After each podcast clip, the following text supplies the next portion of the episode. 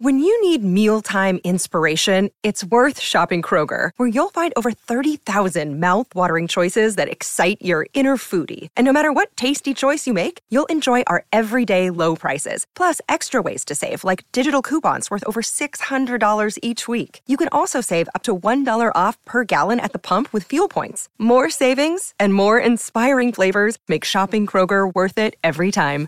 Kroger, fresh for everyone. Fuel restrictions apply.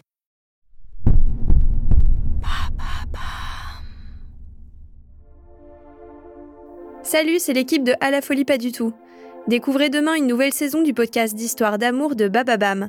Nous allons vous dévoiler la face cachée d'un couple de stars de la télé-réalité ultra médiatisée, Thomas et Nabila. Sur la planète People, les influenceurs ont réussi à fabriquer l'image lisse d'un couple et d'une famille modèle. Mais à quel prix?